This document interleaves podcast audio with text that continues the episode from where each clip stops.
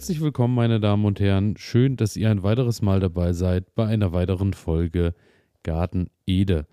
Mein Name ist Elias und ich habe alle Kartoffeln geerntet. Und es ist Zeit, so ein bisschen Resümee zu ziehen zu dem, was so äh, alles aus dem Garten, aus der Erde rausgeholt wurde. Aber auch, ähm, wie sich die unterschiedlichen Methoden am Ende entwickelt haben. Und natürlich auch als ja, kleine Information ähm, zum Thema, wie lagere ich Kartoffeln richtig, denn ich habe festgestellt, dass ich doch hier und da da auch etwas Nachholbedarf habe, denn ähm, viele meiner Kartoffeln habe ich dann ähm, jetzt nochmal aus dem Keller rausgeholt und muss sagen, ja, ich hätte vielleicht durch bessere Lagerung wahrscheinlich auch etwas länger von eigenen Kartoffeln zehren können. Daher habe ich mich mal so ein bisschen auf die Suche gemacht, auf was es da beim Lagern am Ende auch ankommt. Aber zunächst erstmal zu dem, ähm, was ich geerntet habe im Garten. Es war ja so, dass ich ähm, auf jeden Fall schon mal vor ein paar Wochen angeteasert hatte, dass meine Frühkartoffeln dann doch auch schon vor fünf, sechs Wochen auf jeden Fall erntereif waren und ähm, das war dann wohl die Granola und die Acria. Das waren so die zwei Kartoffeln, die ich auf jeden Fall schon rausgeholt hatte. Und da muss ich sagen, ähm, ja, die haben dann doch äh, ganz schön geschwächelt durch äh, das viele oder durch die vielen langen trockenen Tage, die es gab im Sommer, so zu Beginn des Sommers, bevor dann irgendwann diese Regenzeit kam. Und die haben dann wirklich gelitten, weil die musste ich dann ja auch äh, rechtzeitig schon rausholen. Die konnten dann nicht mehr profitieren von den drei Wochen Regen, die zwischendurch dann nochmal ähm, anstanden. Und alle meine Spätkartoffeln wiederum haben natürlich davon wirklich gut zehren können, dass es da nochmal drei Wochen wirklich Feuchtigkeit in den Boden gab. Denn ähm, ich habe meine Kartoffeln ja auch in diesem Jahr ein weiteres Mal nicht gegossen und ähm, die mussten so klarkommen, wie es eben war. Das hier geht an alle Sportler, die nicht akzeptieren können, dass immer alles so bleibt, wie es ist.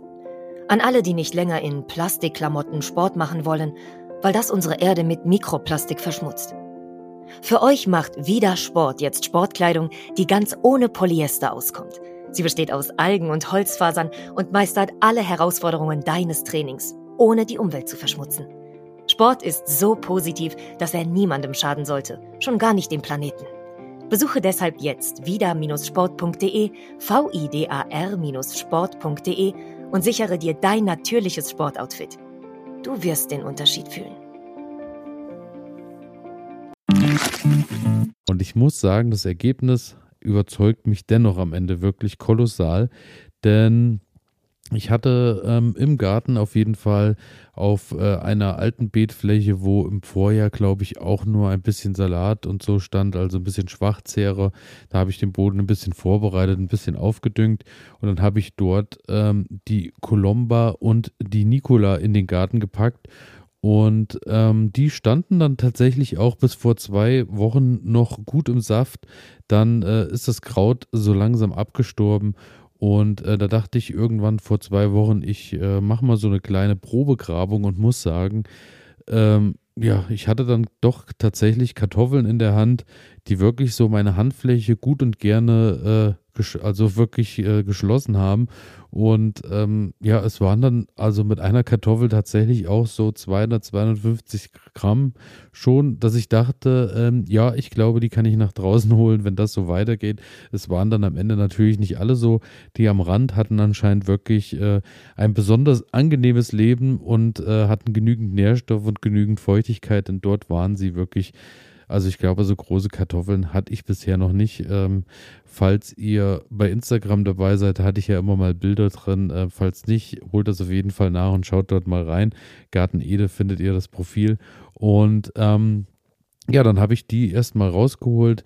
Das war äh, am letzten Wochenende und muss sagen, es waren zwar nicht alle so riesig groß, aber da war ich mit der Ernte doch schon mehr als zufrieden. Also dort kam wirklich ganz ordentlich was äh, raus und ich hatte dann so, ja, man kann sagen, mit dieser Reihe und mit den Heukartoffeln, zu denen ich gleich nochmal komme, aus dem Heubeet, hatte ich dann doch so ein Mörtelfass voll. Also wir reden so von, ich glaube, das sind ja ähm, so zwei oder 100, 100 Liter, 150 Liter, glaube ich, umfassen die, hatte ich dann gut und gerne voll. Also sprich, ähm, am Ende waren das so, ich glaube, so ungefähr 30, 35 Kilo Kartoffeln, die ich da rausgeholt habe aus zwei Streifen, plus eben noch die Strohkartoffeln oder Heukartoffeln. Also das konnte sich dann wirklich schon sehen lassen, reicht natürlich bei weitem noch nicht, wie immer nicht, ähm, um irgendwie angemessen über den Winter zu kommen mit eigenen Kartoffeln. Aber es ist zumindest ein Start und äh, die Colomba und die Nicola werden auf jeden Fall zwei Kartoffelsorten sein, die in den nächsten Jahren auf jeden Fall auch weiterhin angebaut werden in meinem Garten, denn äh, ja, von der Größe her hervorragend. Geschmacklich kann ich leider noch gar nicht so viel sagen, weil wir immer noch erstmal mit den Frühkartoffeln beschäftigt sind, die wir noch essen und danach geht es dann erst weiter in die äh, nächste Kartoffelsorte. Daher, das äh, folgt später erst, aber vom Ertrag her eine ganz wunderbare Sache. Dann hatte ich, äh, das war quasi so die klassische Methode mit Folie ziehen und äh, Kartoffel anhäufeln und Co. Dann hatte ich ein Stück weiter daneben ähm, äh, noch am Ende ein Beet, was ja noch unbenutzt war, was aber wirklich durch die Trockenheit komplett klumpig war, komplett äh, der Lehmboden war halt wirklich ausgetrocknet, ausgedörrt, so dass ich dachte, hier kriege ich auch keine Furche mehr gezogen. Also habe ich einfach mit dem Spaten ein paar Löcher gemacht auf Abstand und habe da eben immer eins, zwei Kartoffelknollen in den Boden gepackt, habe das Ganze so einen Spaten, ja, einen Spatenstich tief gemacht, habe das Loch dann wieder zugeschüttet und habe eben obendrauf dann äh, Stroh gepackt, dass äh, das Unkraut sich nicht ganz so verbreitet und eben einfach da so ein bisschen eine Mulchdecke drauf ist, dass das bisschen Feuchtigkeit, was im Boden ist, auch noch erhalten bleibt und am Ende eben auch ähm, dann so ein bisschen abgedeckt ist und ich dann auch keine Arbeit mehr damit habe. Und äh, so kam es dann auch, dass hier und da natürlich auch Löwenzahn und Co. nach oben geschossen ist und äh, auch ein paar Unkräuter, aber es war dann doch dennoch überschaubar. Und äh, man kann, konnte deutlich erkennen, wo eben auch die Kartoffeln nach oben kommen und dort hatte ich dann also auch kein Problem, die Kartoffeln wieder zu finden, denn anhand des Grüns war es wirklich kein Problem. Man muss die ganze Sache dann natürlich ernten, solange auch noch das Kartoffelgrün steht. Denn sonst kommt man da ein bisschen in die Bredouille, dass man die Kartoffeln noch findet. Und ähm, da muss ich sagen, auch da war ich sehr überrascht, denn ähm, es war halt wirklich nur so ein bisschen Notbehelf, dass ich nicht allzu viel Arbeit mehr mit dem Beet habe, weil mir dann auch die Zeit gefehlt hat. Aber am Ende war dann doch wirklich was rauszuholen, denn ich hatte auch da pro Loch, glaube ich, am Ende auch so 10, 11, 12 Kartoffeln, die ich rausholen konnte, inklusive dem großen Vorteil natürlich, dass der Boden jetzt an der Stelle auch schön gelockert ist. Also das hat sich wirklich gelohnt und äh, da ich die Kartoffeln sowieso über hatte und äh, die Frage dann natürlich war, die waren vorgekeimt, ähm, Kartoffeln jetzt wegschmeißen oder ich hatte dann auch keinen mehr im Bekanntenkreis, der noch welche brauchte. Und daher äh, war das wirklich eine schöne Sache und hat sich jetzt am Ende auch rentiert und hat sich auch gezeigt, dass das als äh, Notlösung auch eine schöne Lösung ist für die nächsten Jahre, um das äh, auch mal weiter zu probieren. Denn wie gesagt, der Boden ist jetzt schön durchgelockert. Es ist nicht sehr viel Unkraut drin. Das Stroh wird jetzt einfach nochmal abgezogen. Dann wird das Ganze nochmal, ich denke, mit ein bisschen Mist umgegraben vor dem Winter. Und dann ist das Beet eigentlich auch im nächsten Jahr, denke ich, startklar für neue Aktivitäten. Dann hatte ich ähm, als weiteren Versuch nochmal den Klassiker, den eigentlichen Heubeet, Strohbeet, äh, das Strohbeet, den Versuch gestartet, dass ich eben wirklich die Kartoffeln nur auf den Boden gelegt habe und diese dann gemulcht habe mit, ja, weiß ich nicht, 20 Zentimeter Stroh wahrscheinlich am Ende, die schön zugedeckt habe, dass äh, die Kartoffel eigentlich da auch schön auskeimen kann, beziehungsweise wurzeln kann. Und äh, da muss ich sagen, das hat wie auch bei meinem ersten Versuch überhaupt nicht funktioniert. Das sind so Sachen, die sehe ich im Internet wirklich häufig und viel und denke jedes Mal, äh, das sieht immer alles so fantastisch aus und sieht alles so aus, als äh, steckt da nicht wirklich viel Arbeit dahinter. Und am Ende äh, muss ich sagen, hat mich auch dieser Versuch wirklich wieder enttäuscht, denn ja, es war äh, dann am Ende überhaupt, ich habe sogar ein, zwei Saatkartoffeln, Steckkartoffeln noch gefunden, die ich dort reingelegt habe. Da ist gar nichts mit passiert. Andere wiederum wurden von Mäusen, von Wühlmäusen und Co. einfach weggefressen und waren verschwunden. Daher, äh, dieser Versuch hat bei mir überhaupt nicht funktioniert. Also, wenn ich das mache mit dem Strohbeet, dann auf jeden Fall mit dem Spaten ein bisschen eingraben. Da hatte ich wirklich null Ertrag am Ende. Und dann ähm, hatte ich draußen ja noch ein neues Beet angelegt, was ich außerhalb meines Zauns hatte. Da hatte ich ein wenig Grasnarbe im Frühjahr erst abgetragen und dachte dann als Kartoffeln, ja, wäre wieder eine super Vorkultur auf jeden Fall für alles das, was später kommt, denn das lockert natürlich den Boden, war halt eben, wie gesagt, vorher eine Wiesen, eine Rasenfläche, wo auch viel äh, mit Auto, mit äh, Traktor mal drüber gefahren wurde, wo auch eine Feier stattgefunden hat. Daher war der Boden natürlich schön verdichtet.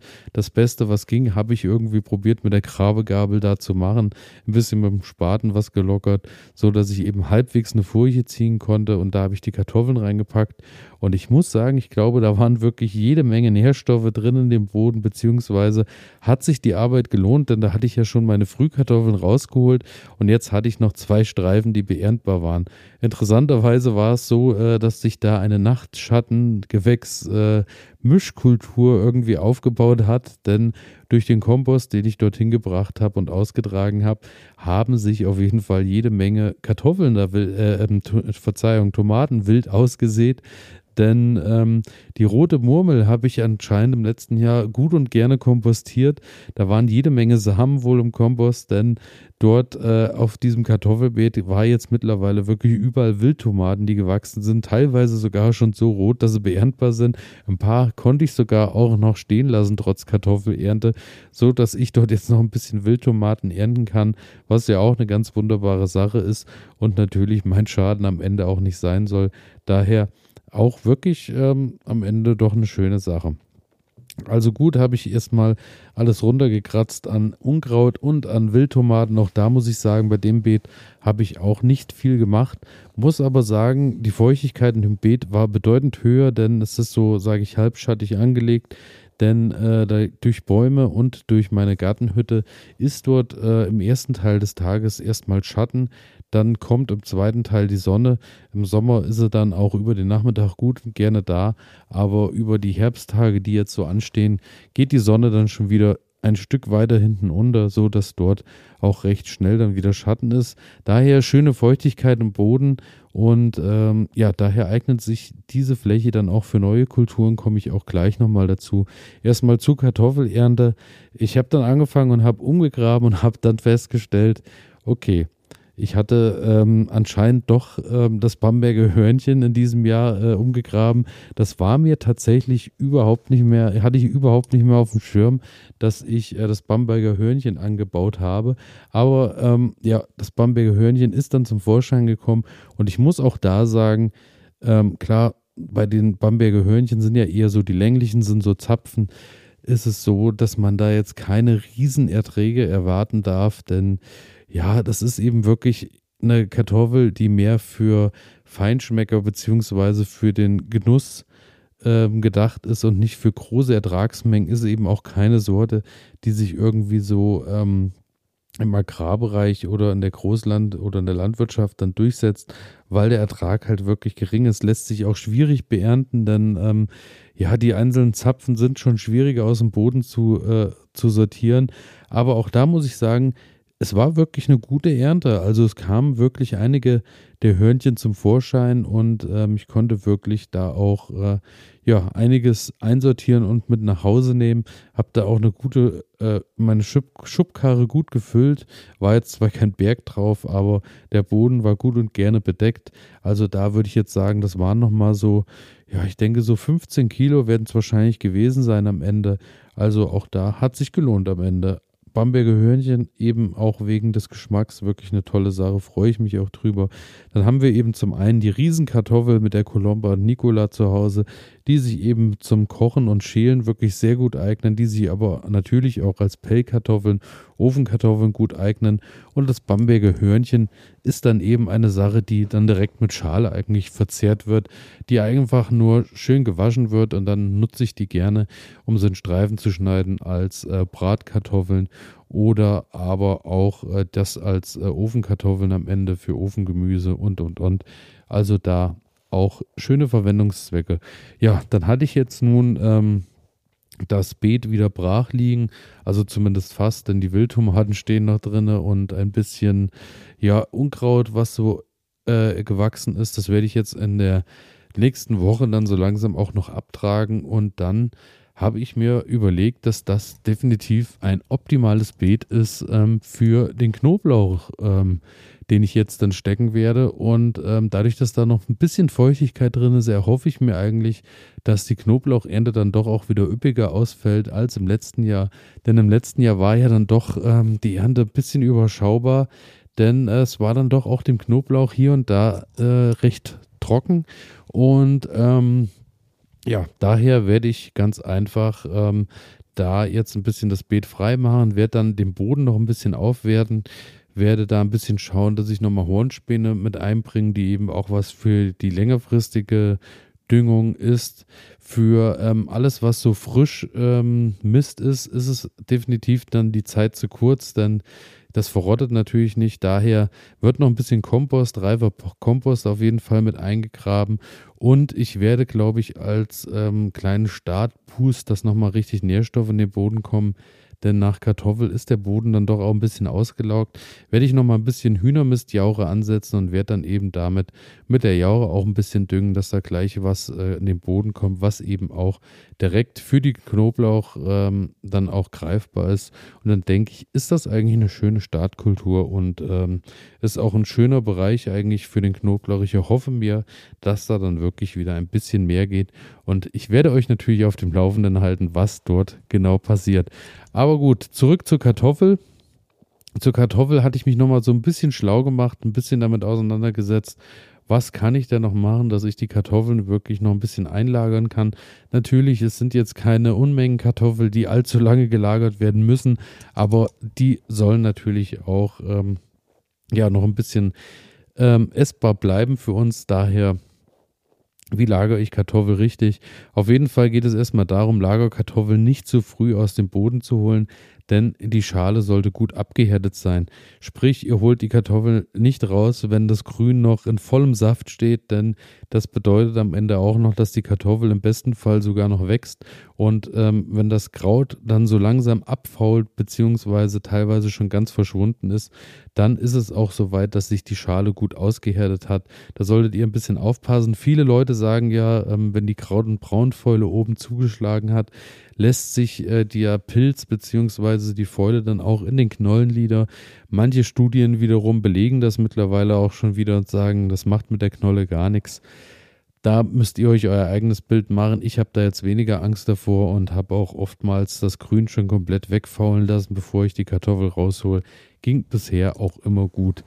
Ähm, dann natürlich lassen Sie die Knollen an einem luftigen, regengeschützten Ort nachtrocknen. Auch das kann ich nur bestätigen, denn ähm, die Knollen sollten natürlich im besten Fall schön an der Luft äh, trocknen und sollten nicht feucht oder nass einge, äh, ja, eingelagert werden, denn sonst habt ihr natürlich das Problem, dass gerade dann, wenn irgendwo mal Stellen sind an der Kartoffel, die vielleicht ein bisschen, wo die Schale abgeschabt ist wo ähm, ein bisschen offene Stellen sind, wo vielleicht auch mal eine Maus dran genagt hat.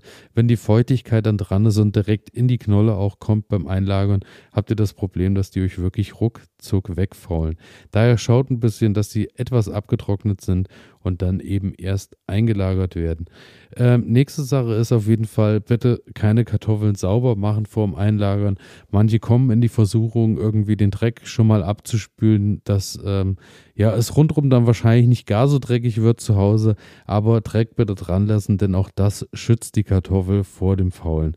Ähm, Lagerort sollte natürlich kühl sein, im besten Fall eben irgendwie ein unbeheizter, luftiger, frostfreier Keller bietet sich hervorragend an, so ist es bei uns auch. Ich habe mir eine Kartoffelkiste gekauft und habe die unten in unserem Keller ähm, stehen. Dort ist es so, ähm, dass da jetzt beide Sorten eben ganz gut und gerne reingepasst haben, die wir jetzt noch haben. Und ähm, der steht in einem Raum, wo halt wirklich so, ja, ich sag mal, jetzt eigentlich Optimaltemperatur sind so sieben bis zehn Grad sollten es sein. Vielleicht ist es aktuell durch die warmen Tage dann auch sogar noch ein Stückchen höher, eher bei 12, 13 Grad. Aber ähm, im Winter hält da, da auf jeden Fall der Raum die Temperatur. Also da ähm, immer so ein bisschen schauen. 7 bis 10 Grad ist wirklich so die, ja, die beste Temperatur, die Normtemperatur. Natürlich darf es auch mal ein bisschen abweichen bringt jetzt die Kartoffel auch nicht sofort zum Keimen oder zum Faulen. Aber ähm, ja, so, das ist so die Richtung, wo es hingehen soll. Natürlich ist auch ganz wichtig, der Raum sollte dunkel sein, die Kartoffel sollte dunkel gelagert sein.